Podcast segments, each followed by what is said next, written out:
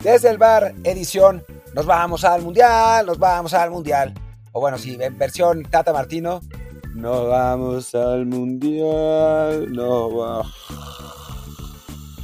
Y bueno, la selección le ganó 1-0 a Honduras en San Pedro Sula en un partido de terror, aburridísimo. Ya les contaré mi anécdota del partido. Eh, y con eso, pues esencialmente aseguró su, calificación al Mundial. Tendría que pasar realmente una catástrofe nunca antes vista para que la selección no fuera. Y aún así jugaría el repechaje, pero no parece posible. Así que bueno, ahora lo que toca es analizar lo que se vio, lo que se va a ver. Y, y pues nada más, eso. Yo soy Martín del Palacio y me acompaña como siempre Luis Herrera. ¿Qué tal Martín? ¿Qué tal gente que nos acompaña en esta nueva emisión After Dark de Desde el Bar? Estamos grabando a mis 3.50 de la mañana porque aquí en España ya se adelantó el reloj, así que pues otra vez toca hacer esta voz un poco más suave porque no quiero despertar a toda la legión que está aquí en la casa. Eh, y bueno, como siempre les recuerdo que estamos en Apple Podcasts, Spotify y muchísimas apps más de podcast. Por favor, suscríbanse en la que más les guste y también déjenos por favor un review de 5 estrellas en Apple Podcasts con comentario para que más y más gente nos encuentre y así valga la pena seguir haciendo estos contenidos casi todos los días. De hecho, en toda la semana creo que no paramos un solo día. Habremos hecho como nueve episodios totales. Y pues todavía viene el partido contra El Salvador, así que mínimo haremos la previa, el post partido, luego la previa del sorteo. Esta semana pinta todavía bastante activa y a ver qué más sale por ahí en otros temas, ¿no? Ah, bueno, también habrá que dar en el punto de lo que serán las finales europeas de su repesca, que no sé si se juegan mañana o el martes. Y y bueno, pues por, lo pronto enfoquémonos en lo que fue este partido. Victoria de un gol por cero de la selección mexicana. El gol fue de Edson Álvarez, en teoría, aunque había quien consideraba que fue autogol. Pero bueno, por ahora se lo dieron a Edson al 70 en un tiro de esquina cobrado por Héctor Herrera, el tan golpeado Héctor, que acabó siendo el que dio la asistencia y, dio, y de hecho dio una segunda, que lamentablemente Johan no pudo rematar bien. Pero bueno, ya hablaremos de él un poquito más adelante. Por lo pronto, Martín, pues como decías, ¿no? México está prácticamente dentro, tendría que básicamente perder ante El Salvador por un gol y que Costa Rica le gane por cuatro a Estados Unidos para caer a la repesca. Sí, francamente, digo, está bien que México no haya jugado bien y que no haya jugado bien en el Azteca y lo que sea, pero pensar que México va a perder en el Azteca con El Salvador es poco probable, ¿no? O sea, hay de aztecazos a aztecazos y ese específicamente se ve, se ve poco probable. Creo que además la selección se va a haber quitado mucha presión yo, yo, a ver, el equipo juega mal, y eso está clarísimo, ¿no?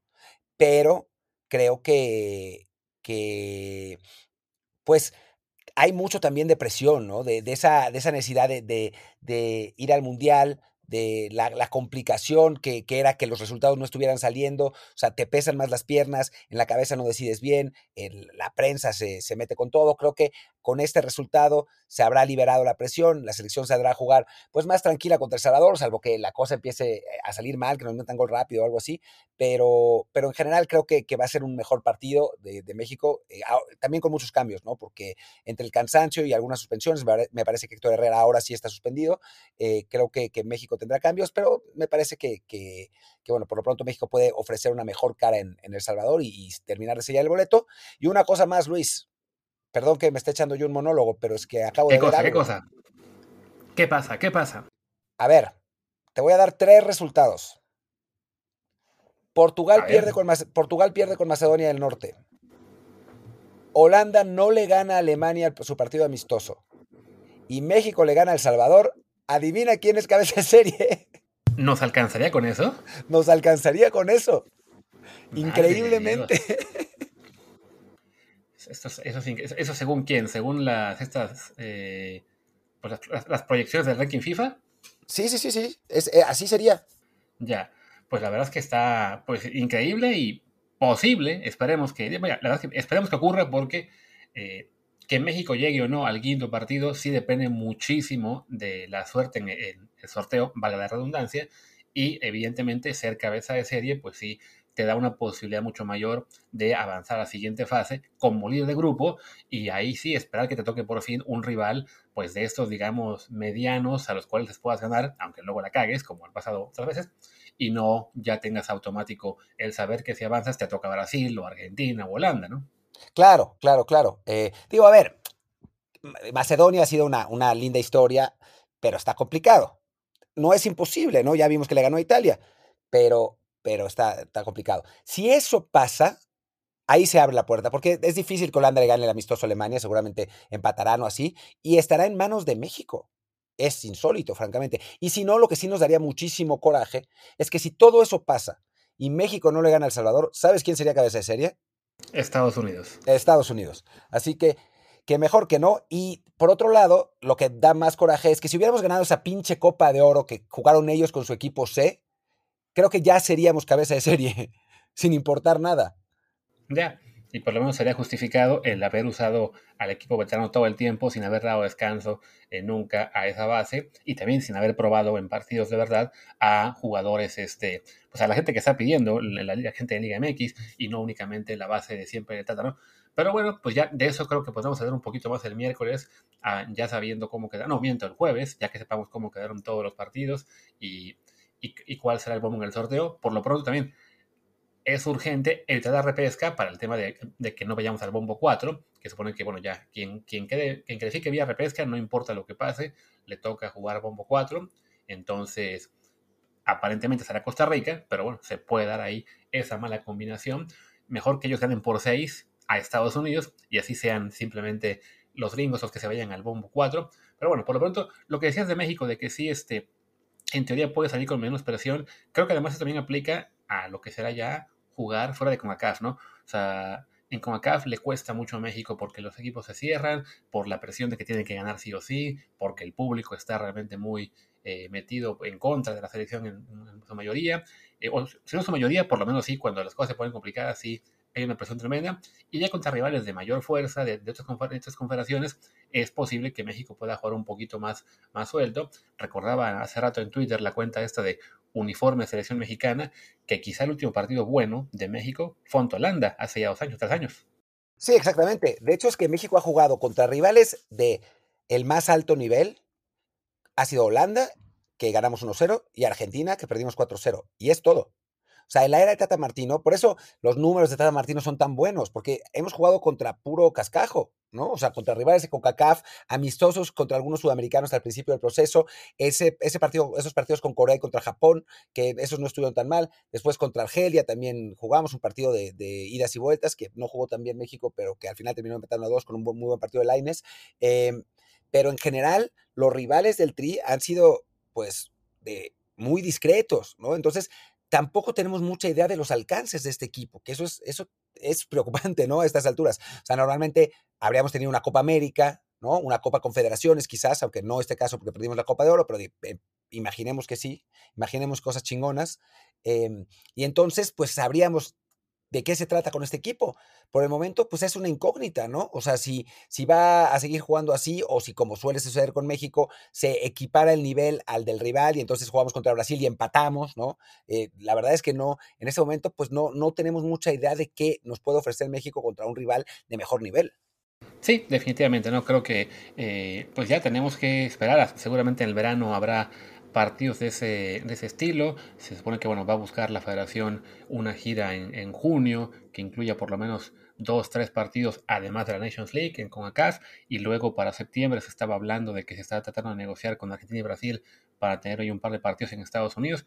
Ya, habrá que ver a las selecciones contra rivales de, de mayor categoría eh, en un tipo de juego distinto. A lo mejor ahí sí están muy cómodos los mexicanos eh, jugando precavidos y dejando que sea el rival el que, el que proponga y el que ataque más y vemos una cara distinta, ¿no? Dicho todo eso, hay que decir, en este momento lo que preocupa a la selección es que pues no se ve, ¿no? O sea, no, no se ve qué es lo que va a hacer en, el Mundial porque le cuesta muchísimo generar juego ofensivo, ¿no? O sea, creo que el mayor problema es de que vemos esos partidos que va a México en general de menos a más, o sea, tienen eh, primeros tiempos malos en la mayor parte de partidos y en la segunda mejora, y ya genera un poquito más de llegada también a base de que se canse el rival, de que hay más espacios. Pasó hoy contra Honduras, fue mucho mejor México en el segundo tiempo que en el primero, pero de todos modos, pues el, mal momento de jugadores eh, como, como Raúl, como Tecatito, como Irving, eh, sí preocupa porque es, bueno, entonces, ¿quién va a hacer el, el gol por México, no? Sí, la verdad es que ese equipo genera poco y, a ver, si es verdad que eh, Raúl no está bien y que Tecatito no está bien y que Irving no está bien, no está bien. O sea, bueno, Tecatito sí está bien, lo que pasa es con la selección no, pero también eh, lo que se genera desde media cancha es cero, es nulo. Son los pases diagonales largos de Héctor Herrera y ya, ¿no? O sea, Edson Álvarez es eh, un mediocampista completamente lateral en México, o sea que horizontal, digamos, que va de un lado a otro, que no va hacia adelante. Con el Ajax es distinto, ¿no? Con el Ajax sí pisa más área. Eh, Rodríguez, pues es como Andrés Guardado, ¿no? O sea, es pase lateral, pase lateral, pase lateral, pase lateral. Hoy otra vez un partido muy flojo. El primer tiempo un poco mejor, por lo que me cuentan, porque ahora les cuento qué pasó conmigo en el primer tiempo. El segundo Ojo, se va a enojar Pepe del Bosque contigo, ¿eh? Se va a enojar Pepe del Bosque porque cuando yo comenté en el primer tiempo, porque además en la transmisión de televisión que me tocó ver por TUDN esta vez, o por el 5, no sé qué canal era de Televisa, estaba Paco Villa básicamente acabándose a Charlie Rodríguez eh, todo el primer tiempo. Le veía cara de Sebastián Córdoba, lo, lo comenté yo en la en, Twitter y también pensé, yo también lo sacaría porque sentía que no, no estaba generando realmente gran cosa y, le, y, me respondió, pero, pero es que con, con, las incorporaciones o las activaciones de Charlie detrás de los centrales este, se genera más peligro. Y le respondí yo, pues sí, pero ninguna de esas jugadas estuvo a un toque del gol. Y justo si es él quien está en esta posición, digamos, de, de media punta pues él tiene que ser el que dé el, penúltimo pase, ¿no? O sea, tiene que ser el quien encuentre ya el servicio a, Raúl o a Chucky o a Tecatito, según la zona en la que esté, y ellos rematen. No como dices, porque es un mediocampista que simplemente da un toque lateral o para atrás y no pasa nada. Sí, bueno, fue el mismo, el propio Pepe del Bosque el que me dijo, porque me lo encontré ahorita caminando por la calle, eh, fue el que me dijo que había estado bien Charlie. Y les digo que no lo sé porque me quedé dormido. Debo reconocer, es la primera vez que me pasa esto en un partido de México, pero me quedé dormido eh, entre el jet lag y que salí ayer en la noche, eh, me fui, eh, iba a ir al Oxxo por, por un Red Bull, pero al final ya no fui porque comí, dije, bueno, pues me voy a acostar y voy a poner el partido en la, en la, en la computadora y lo puse y a los cinco minutos me quedé dormido y me desperté al 55. Y, y le pregunté a Panicado, ¿qué pasó? ¿Qué pasó? ¿Qué pasó? ¿Qué pasó? Y todo el mundo al que le pregunté me dijo, no te perdiste nada. Pero bueno, en fin. sí, este Yo te dije que te perdiste un poema de, primer tiempo. Sí, el de Estados, Unidos. También he de decir que eh, Martín dice que es la primera vez que le pasa eh, lo de partido. Mm, dice las malas lenguas que no es la primera vez que tiene que decir es la primera vez que me pasa. no, a ver, lo que sí me pasa muy, muy a menudo es que no veo los partidos en vivo de México, porque son a estas horas horribles de la mañana. Eh, y yo no soy como Luis, que Luis es un, no sé, un murciélago, que, que, se duerme a las 6 de la mañana todos los días. O sea, yo me duermo a la 1, 2. Y si veo a México, pues es ver el partido a las 3, termina a las 5, tuiteo, tuiteo, tuiteo, eh, la, la, la, la, la, y me termino durmiendo 6 y media. La verdad es que no, ya a esta edad uno no está para esos trotes, entonces lo que hago es verlos al día siguiente sin saber el resultado. Esta vez no, esta vez quería ver el partido a la hora, solo que estaba muy desvelado y con mucho jet lag y pues nada, me dormí y eso también no era un partido muy importante, ¿no? O sea, no es como esos partidos que son trascendentales y que uno está nervioso y que no se puede dormir, ¿no? Esta vez era un partido contra Honduras, entonces, pues sí, me, me traicionó el sueño. Pero en fin, el caso es que, eh, volviendo, volviendo al tema, sí, este es un equipo que genera muy poco ofensivamente, ¿no? Genera muy poco. O sea, México ataca con los tres de arriba y un lateral. O sea, así es, o sea, siempre son esos cuatro los que, los que atacan. En general, estos partidos han sido más Jorge Sánchez que Arteaga, pero, pero así. Y la verdad es que contra equipos de CONCACAF un poco te alcanza, un poco, porque tampoco es que digamos, uy, cuántos goles ha metido México, pero contra rivales de otras áreas no nos va a alcanzar, pero ni de broma, o sea, porque no es que digas, oh, con lo bien que juega Jorge Sánchez, no, bueno, Jorge Sánchez está en, o sea, está como para, para, no sé, Estoy, tratando de pensar en, algún jugador, pero estoy, estoy con el cerebro embotado. Pero Jorge Sánchez está como para para ganarle duelos individuales al defensa lateral izquierdo de Argentina, de, Alemania, de Brasil. Pues no, o sea, no es, no es ese tipo de jugador, ¿no? Entonces, pues sí, está, se, pone complicada la cosa, ¿no? Sí, creo que la labor de Jorge va a ser, sobre todo ya contra rivales de mayor categoría, la de ser un, un defensa, pues más bien, ¿no? un defensa, un, lateral más sólido atrás, con, con, un poco de conexión con Tecatito, pero no, no tanto aporte ofensivo. Para quien dice que, que quisiera ver ahí a Alan Mozo, o bien a Julián Araujo, creo que yo veo muy bien la idea de que Alan tenga una oportunidad, pero ya sea él o sea Araujo, pues serían el lateral, digamos, que esté de relevo para cuando urja realmente irse más al ataque, ¿no? Pero digamos que ya en lo que es el 11 base de México, que es pues, básicamente el que vimos hoy, ya es prácticamente lo que el Tata está perfilando de aquí al Mundial, pues sí, la labor del lateral de, Jorge es eso, ¿no? ser, ser el lateral un poquito más confiable en defensa y le tocaría en general a Arteaga atacar más, aunque sí, hoy no, no tuvo tanta participación. Bueno, intentó, pero sí, la verdad es que no, no fue muy efectivo y esa es la bronca, ¿no? Que desafortunadamente los jugadores que quieren atacar en México no están siendo efectivos, les está costando mucho y es básicamente a base de empujar, de empujar, de empujar, de que hace el rival, de que salgan espacios, de que por fin hace un cambio el Tata y por ahí mete a Lines y se empieza a mover un poco la cosa, o simplemente, ¿no? Que Héctor pone un buen pase, cosas por el estilo, pero cuando ves la tabla de posiciones de la CONCACAF y ves que en 13 partidos México ha hecho 15 goles, pues es, es un número, la verdad, bajísimo para lo que es el, el nivel hipotético de México en el área, que debería ser la cosa pues para mucho más, ¿no? Sí, exacto. O sea, 15 goles. Sí, lo, que es cierto es que a México no le hace gol nadie en CONCACAF, pero bueno, eso tampoco es que nos deba servir demasiado de consuelo, ¿no? O sea, México tiene diferencia de goles de más 7 a pesar de haber metido 15 goles. Pero sí, es un equipo que además lo insólito de todo esto es que en teoría donde más talento tenemos es adelante, ¿no? O sea, tenemos a tres jugadores en equipos de muy buen nivel en Europa que además son titulares. O sea, se entiende poco y digo, tenemos eso y ahora yo estoy pensando en el partido de El Salvador así como, bueno, ya regresa Alexis Vega y va a poder jugar, ¿no? O sea, que, que nuestra esperanza sea que regrese Alexis Vega, pues sí es un poco preocupante, ¿no? Pero, pero sí, pues es, lo, lo, que dice Luis es, es, real, o sea, es un equipo que, que pues por esquema y por, por falta de, de, de, de, de momento de juego de tus futbolistas no está generando nada al frente y ahí pues quedan siete meses, seis, siete meses, sí, para resolverlo y no es mucho, la verdad. Sí, y desafortunadamente, aunque saldrán los que empiecen a decir, es que tienen que sentar a los, a, a los Herrera, a los, a los Tecatito, a los Raúl, la verdad es que la solución, pues, digo, se, se, vale probar y sí, sería bueno que tenga una oportunidad por ahí Chaquito o que tenga una oportunidad, no sé, Alexis, eh, en, en, el medio, en, el medio, campo, no se me ocurre ni siquiera, a lo mejor Eric, Eric Gutiérrez que juegue un poquito, pero pues los que están son los que son, son los mejores. A, a, hace rato había quien discutía en internet que comentaba, le, le, atacaban a Pepe por decir que Héctor es el mejor jugador mexicano. Pues es que lo es. Simplemente en selección no está rindiendo y se vale decirlo pero eso no quita que sí es la mejor opción que tenemos, ¿no? Y luego vemos las estadísticas del partido, que saca SofaScore y que saca Statistics y que saca quien ustedes quieran, y los números respaldan a Héctor con todo y el mal desempeño que le vemos, porque es el problema, ¿no? De que jugando mal, jugando a un nivel que está lejos del que le vemos en Atlético de Madrid, sigue siendo quizá el mediocampista más tremendo que tiene México, pero por mucho, ¿no? Claro, la bronca también es que la gente que lo critica en la selección no ve un partido de la Liga Española en su vida y entonces lo único que piensa es, no, pues yo estoy viendo a Herrera jugar mal con la selección, pues pónganme por favor a mi Jeremy Márquez o a quien ustedes quieran, ya no sé ni qué posición jugar ya Santo Márquez, o sea, de su Liga MX porque, ah, es que en la Liga MX lo hace muy bien, sí, pero el día que vayan a selección, como pasó el día que fueron contra Ecuador o contra Chile C en los modelos recientes, no pasó nada. Y desafortunadamente, con la mayoría de jugadores que la gente quiere probar y que quiere ver en los próximos meses, no va a pasar nada. No, porque, a ver, puede pasar con alguno, ¿no? O sea, de pronto que, que algún futbolista sí, eh, pues lo que, lo que ha pasado con Andrés Guardado en su momento, no sé, con el Cabrito Arellano, ¿no? O sea, que hay algún jugador que sí te genere, pero pensar que hay 12 futbolistas de la Liga MX que te pueden dar más de lo que los que están, pues no.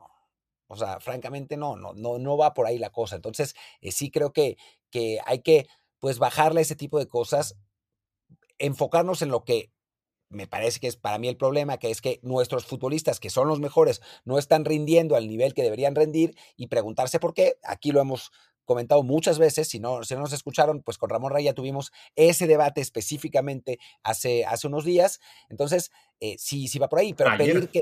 Ah, fue ayer. Ya, vivo, vivo en, el... En la previa. En la previa, sí, sí, cierto. Eh, lo comentamos ayer. Eh, pero, pero sí, pensar que esa misma Liga MX que ustedes dicen que es aburridísima y es horrible, va a generarte 12 futbolistas mejores de los que tiene México en este momento de selección, pues no, no, o sea, no hay, no hay. Eh, otra cosa es Marcelo Flores, ¿no? O sea, Marcelo Flores por ahí, digo, todavía no está, está jugando sub-23, eh, digo, tiene, le falta físico, pero sí quedan meses, sí tiene el talento, tiene un talento distinto. Yo sé de la mejor fuente del mundo que están buscando encontrarle un equipo de primera división eh, para en, el, en, el, próximo verano, precisamente para que pueda ir al Mundial, o sea, para que no exista el pretexto de que, de que no está jugando en, primera, aunque no sea el Arsenal, que se vaya a préstamo a algún lado. Y, y, bueno, siempre y cuando no vaya con Canadá, que es una posibilidad también, eh, pues es una, una, una buena eso es algo bueno, ¿no? Es una, es una, buena, una buena oportunidad. Pero esos futbolistas que uno ve en la Liga MX, pues la verdad es que no dan, ¿no? O sea, no, no están para eso. Sí, no, por, un lado, ¿sabes? Lo que los, que están en Liga MX, pero lo hemos visto, es lo que pasa cada vez que México manda un equipo ve a Copa Oro. Se hizo con el Vasco Aguirre, se hizo con el auxiliar de Osorio, eh, no lo quiso hacer Tata Martínez también por miedo a eso. ¿Qué pasa con el equipo B, con el equipo de los que brillan en Liga MX? No pasa nada con ellos. O sea, es simplemente el nivel que tienen les da para Liga MX, pero sí, los que están en Europa por algo están ahí, ¿no? Y en particular esta generación con, gente que lleva ya ahí muchísimos años, como Raúl, como Héctor, como Chucky, Tecatito. O sea, desafortunadamente la generación que sigue no, no ha dado el salto para alcanzarlos, ¿no? Y el tema de, de Marcelo Flores es un tema especial, pero mencionas tú, ¿no? El tema del físico. Desafortunadamente, con el físico que tiene, y lo vimos contra Chile cinco minutos, eh, se lo van a comer a nivel profesional, desafortunadamente, ¿no? O sea, salvo que gane 10 kilos de músculo en los próximos seis meses, no creamos que él va a ser la solución para la selección. Sí, sí es importante que lo lleven al Mundial, de entrada para asegurarlo ya en definitiva con, con el Tri y, y, que nunca vaya a Canadá, pero su, su, su ida al Mundial sería más que nada para ganar experiencia, para quizá tener algunos minutos por aquí y por allá, pero no, es muy, muy complicado que en este momento Marcelo se convierta en un jugador que pueda ser este, realmente decisivo para la selección, ¿no? Como decía Martín, quizá alguno de los de Liga MX, si recibe la oportunidad, digo, ojalá Alan Mozo aprendiera a marcar y entonces sería el lateral ideal, no sé, eh, los que están jugando ahora mismo en la liga, ¿Quién, ¿Quién, puede ser que, que, piense uno, bueno, por la posición o por, o por la edad, realmente tiene chance de, de mostrar algo distinto, de, de, crecer, la verdad es que no los hay. No, no los hay, ¿no? Hay chavos como, no sé, Heriberto Jurado de Necaxa, ¿no? Que lo ves y tiene pues potencial, o Rubalcaba de Pumas, ¿no? Que lo ves y, y encara, y, pero o sea, en la práctica, no es que ninguno de ellos esté, no es como Chicharito, ¿no? Que de pronto surgió y metió 10 goles una temporada y, bueno, se ganó ese llamado, ¿no? O sea, no es que nadie esté rompiendo la Liga MX, ¿no? El que te, eh, uno de los que teníamos, que era Johan Vázquez, pues ya se fue, ya es titular, ya, o sea, tendríamos que tener un jugador así, digamos, que, que, que tuviera ese, pues esa regularidad a pesar de ser joven y, esa, y esas condiciones como para pensar que, que podrían, a, podrían funcionar mejor que los que están. No hay nadie. O sea, realmente los que dicen son todos marginales, ¿no? O sea, cendejas.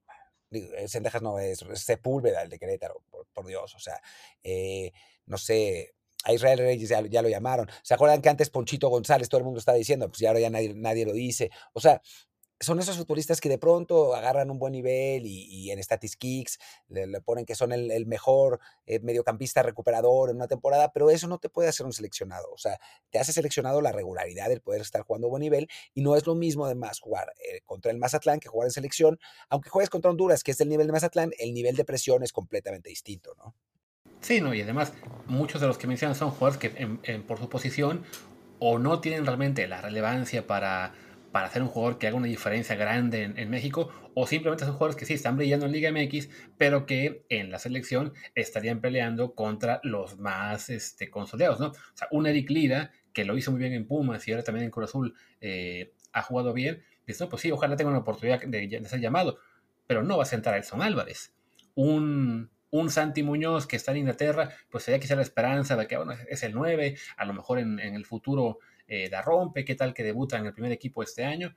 Pues sí, pero con 19 años se ve muy complicado que de aquí al Mundial vaya a sentar a Raúl Jiménez, ¿no? El problema es que Raúl Jiménez ahora sí urge que tenga un suplente de más garantías porque no anda en su mejor nivel, evidentemente, ¿no?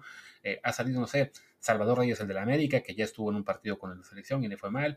Me comentaba mucho de Kevin Álvarez, el de Pachuca lateral. Yo, francamente, no veo nada especial en él. O sea, es un buen lateral y ya, pero no, no alguien que me marcaría una diferencia importante. Jared Ortega, en defensa de Toluca, pues ya están ahí dos jóvenes que son Montes y, y Johan y están muy por encima de él.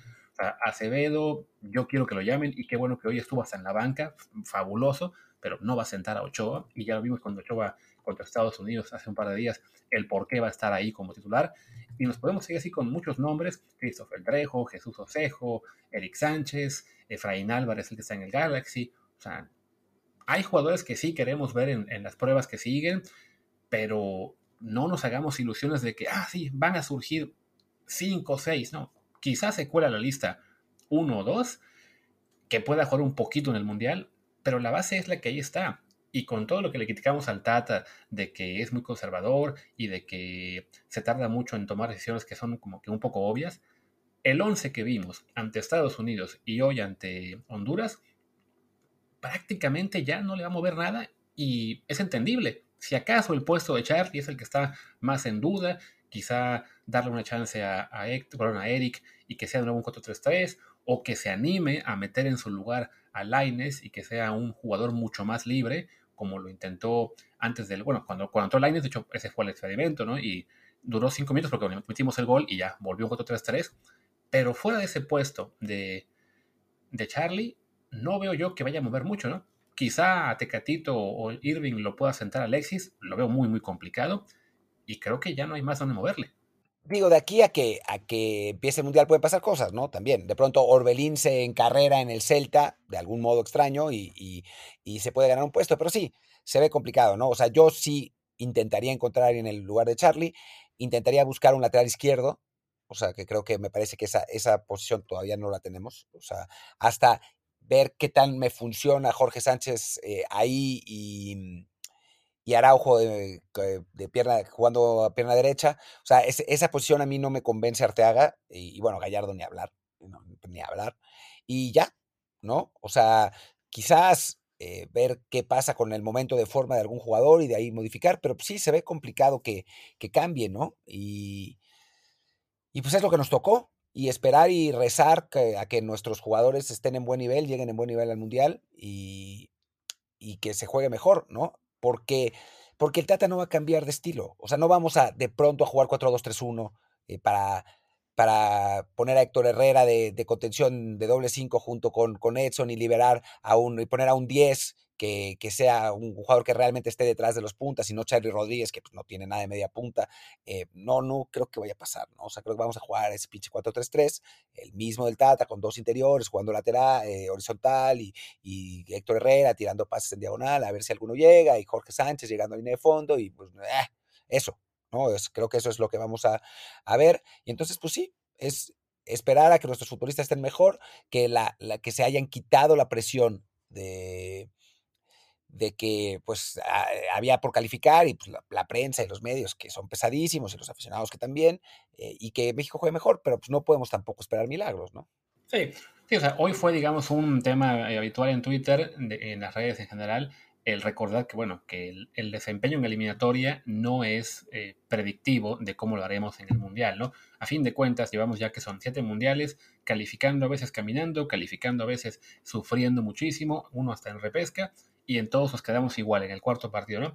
Pero sí, el desempeño futbolístico al menos en algunas ocasiones fue mucho mejor en el Mundial que en la eliminatoria, o al revés, ¿no? El principal yo creo sería el ejemplo, el del el equipo de la Volpe, que tuvo una muy buena eliminatoria, que tuvo un muy buen 2005 con esa confederaciones que nos dejó muy buenas, muy buenas sensaciones, y luego llegó al Mundial y como que ya su pico de rendimiento había pasado, ¿no? Entonces, quizás sea hasta para mejor que no hayamos visto aún al, el mejor, la mejor versión del Tri del Tata Martino, el problema es que en este momento, francamente, no nos ilusiona porque no, no se ve de dónde vaya él a sacar algo mejor este equipo y del debate que teníamos ahí con Ramón Raya de que de quién es el responsable.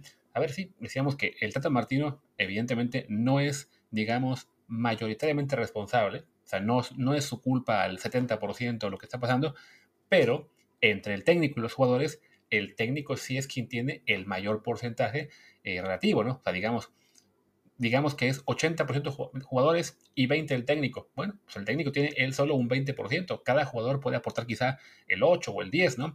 Y sobre todo el tema de que la suma de las partes de la selección mexicana no esté siendo al menos el igual o superior, eso sí es completamente responsable del entrenador, ¿no? O sea, en su momento, La Volpe, en, por un por breves lapsos Osorio, eh, La Puente, hicieron jugar a México mejor de lo que, digamos, diría el, el conjunto que teníamos, ¿no? el plantel que teníamos. Con Osorio no está pasando eso, es al revés. Vemos lo, que tenemos, vemos dónde están jugando Elson y Héctor y, y Chucky y los demás, y no tendríamos por qué estar sufriendo para meter un gol en Jamaica o en Honduras. Dijiste con Osorio, y no quiero que insultes a mi querido profe, eh, con el Tata, se te, se te mezclaron los nombres. Eh, sí, no, para nada. Es que, salvo Laines, que hoy ni siquiera jugó tan bien, eh, no hay ningún jugador bueno, Jorge Sánchez y Memo Ochoa, pero Memo Ochoa siempre ha sido así, ¿no? Pero hay muy pocos jugadores que estén mejor en la selección que en su club. ¿no? O sea, tenemos Ochoa, sí juega la mejor la selección que en su club, pero eso de siempre, ¿no? Eh, después, los centrales, pues jugaron bien Montes y Johan Vázquez, pero al nivel al que juegan en sus clubes, ¿no? Jorge Sánchez sí, Arteaga no, Héctor Herrera no, Edson Álvarez no, Charlie Rodríguez no, Chucky Lozano no, eh, Tecatito Corona definitivamente no, y Raúl Jiménez pues, tampoco está jugando también en su club, pero no. ¿No? O sea, de los, de los 11 titulares, 3 están jugando mejor en selección que en su club. Y pues así no se puede, ¿no? Y, eso, y ahí, perdón, pero aunque Ramón diga que no, la responsabilidad es del técnico y del sistema, ¿no? Y del ambiente que se genera en el, en el, en el vestuario y de la responsabilidad eh, que, que él imprime a sus jugadores, ¿no? O sea, sí, los jugadores tienen que hacerse responsables por sí mismos, pero sí es lo, lo, que es otra cosa que Ramón no entendía, ¿no? Si el jugador mexicano necesita que lo anden correteando, o sea, qué mal que sea así, pero es así. O sea, no podemos soñar con que el jugador mexicano va a cambiar mágicamente, que ya no va a ser así. No, el jugador mexicano es lo que es. Entonces, si es lo que es, tengamos un técnico que lo, eh, que lo motive a jugar a su máximo nivel. El Tata Martino no es esa persona. De acuerdo. Y te diría que, bueno, no sé si quieras cerrar con un pequeño hombre por hombre de los jugadores de hoy de México, como solo viste la segunda mitad, a lo mejor no da para calificarlos a todos. Eh, si acaso, pues destacar a quienes viste mejor y a cuáles peor en el partido contra Honduras. Pues sí, o sea, yo creo que bien Memo, que tuvo una y la sacó. Eh, después la central bien. Digo, no, no es que hayan tenido muchísimo, muchísimo trabajo, pero bien. Jorge Sánchez otra vez muy bien. Eh, Arteaga me parece que un poco menos. En, después Héctor Herrera, pues en su, en su registro con selección, eh, no muy mal, pero tampoco muy bien. tú lo dijiste lo de SofaScore. A Charlie Rodríguez no lo vi el primer tiempo, pero lo que vi en el segundo tiempo estuvo malísimo. al final hizo bien el Tata en meter a Laines, aunque tampoco a Laines le costó físicamente esa posición de interior, porque los hondureños eran mucho más potentes, lo tiraron dos o tres veces. Después lo pusieron de extremo y estuvo un poco mejor. Em, después me falta un medio, ¿no? No, ya, Edson, ah, Edson. Álvarez bien, eh, creo que fue que, dio un buen partido, recuperó un montón de balones y metió entre comillas el gol, que yo creo que yo sí creo que fue autogol. Después Chucky fatal, eh, eh, Raúl Jiménez también, también es esa cosa de, Raúl que tiene que ver con selecciones. No anda bien, no anda preciso, pero nunca está en el área. O sea, siempre está dando apoyos, dando apoyos, está todo bien, pero si es un equipo que no le hace gol a nadie, pues tratemos de generar de otra manera, ¿no? Y, y Tecatito Corona, su problema es que, o sea, sí está participando bastante con, Jorge Sánchez, pero es incapaz de dar un, de jugar a un toque. O sea, siempre recibe y tiene que tocar dos o tres veces y en cara y cara, colega, y va para atrás. ¡Ah! Desesperante. Sí, coincido contigo en que hoy Chucky y, Raúl estuvieron realmente muy mal. Creo que los dos fueron los peores de México en este partido. Eh, de Raúl, como dices, no preocupa que. Y creo que esto también es un poco instrucción táctica, ¿no? Eso de pues que se retrase y que trate de apoyarse, pero no, pues, es, es un partido en el que no es que México requiera estar con los delanteros eh, bajando a recuperar balones, no, quédate en punta, muévete más en el área, eh, que, haya siempre una referencia ofensiva a la cual centrar o lo que sea, porque sí, cada vez que hubo un centro de México, Raúl no estaba ni cerca del balón, ¿no? Acaba siendo un balón, ya sea para Chucky o para Irving, a, banda cambiada, ¿no? Y, y Chucky, bueno, tú, ha tenido una mala fecha FIFA, esperemos que sea simplemente consecuencia del, del breve parón que tuvo por la lesión, eh, Tecatito lo vi de menos a más, en el segundo tiempo se le vio un poquito más eh, preciso, tuvo un muy buen disparo que le paró el portero hondureño, eh, ya al final lo sacaron por, por Antuna, pero creo que al menos mostró algunos chispazos del, del Tecatito que vemos más seguido en el Sevilla, ¿no?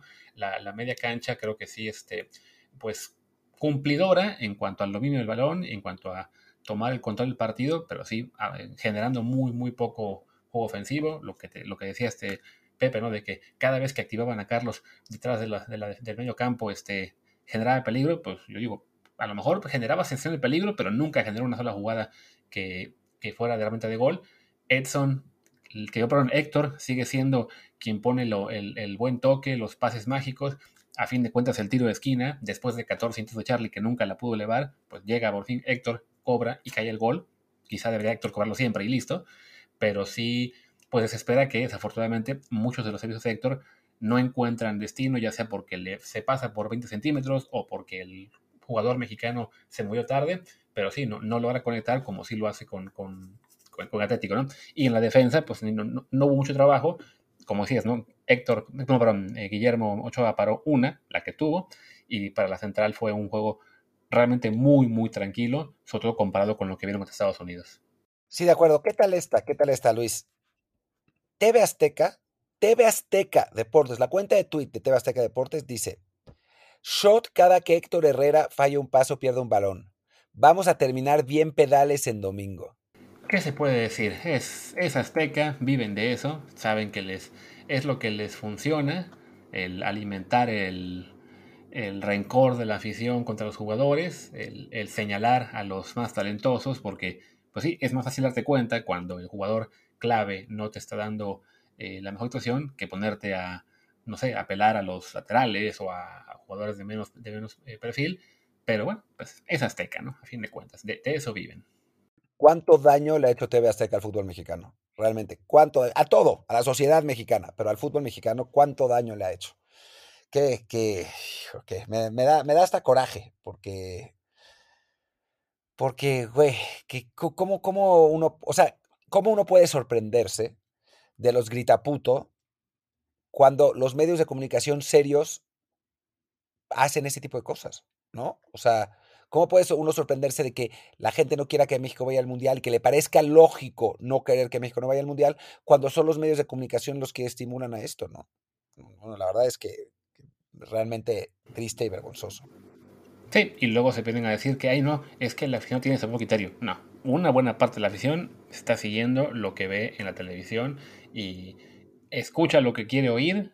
En TV Azteca se lo dan y sí, así se genera esta, esta espiral de, críticas y de estar siempre disfrutando más con las derrotas o con los eh, fallos de la selección. Eh, que, sí, por a lo mejor hace 30 años o más era al revés, ¿no? Las televisoras eran porristas, sobre todo Televisa, que tiene los hechos en exclusiva. Entonces, pues ahora lo que está de moda, la tendencia ahora es, no, tenemos que ser críticos y siempre negativos, porque así vamos a tener eh, al público con nuestro lado. Pero sí, cosas como esta, lo de Héctor Herrera, francamente, que no fue el único que, soltaron. Sabía que después de lo del shot, a los pocos minutos hicieron un tweet con el tema de que tenía la, la amarilla y entonces quedó suspendido y preguntaban, ¿no? ¿Castigo o recompensa? Y ahí se ve la gente dándoles likes y todo, ¿no? Pero bueno, pues dile que cerremos ya, ¿no? Sí, cerremos ya. Creo que ya es, ya es momento de cerrar. Eh, no hay mucho más que decir. Supongo que, que no haremos episodio mañana. Ya ni sé qué día es hoy, domingo, ¿no? Sí, normalmente hacemos episodio el lunes. Me parece que haremos un matutino de algo. Eh, habrá, habrá otros partidos de, de, eliminatoria, me parece mañana. A ver, aquí está el, el calendario eliminatorio. Un segundo. Mañana se juegan. No, mañana no hay nada. Absolutamente nada. Qué flojera.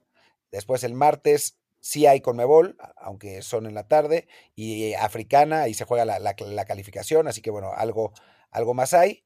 Así que bueno, supongo que, que haremos. Eh, mañana pues no va a haber gran cosa de la que hablar. Así que haremos un matutino de algo. Y, en Europa es la, la, repesca también el martes en la tarde, pero pues ya ese día nos tocaría hacer Quizá la, bueno, la previa de, México la podemos sacar más tarde. No sé, el chiste es que sí. Mañana lunes lo que habrá será matutino, de qué, quién sabe. Pero bueno, después de 10 episodios consecutivos en 7 días, creo que no se pueden quejar tanto. No, la verdad es que no, hoy, hoy hicimos dos. Así que bueno, creo que, con eso ya estamos. Y pues, pues muchas gracias por habernos acompañado. Yo soy Martín del Palacio, mi Twitter es arroba martín ELP. Yo soy Luis Herrera, el mío es arroba Luis RHA, el del programa es arroba desde el bar POD, desde el bar POD. Pues gracias y hasta mañana. Chao.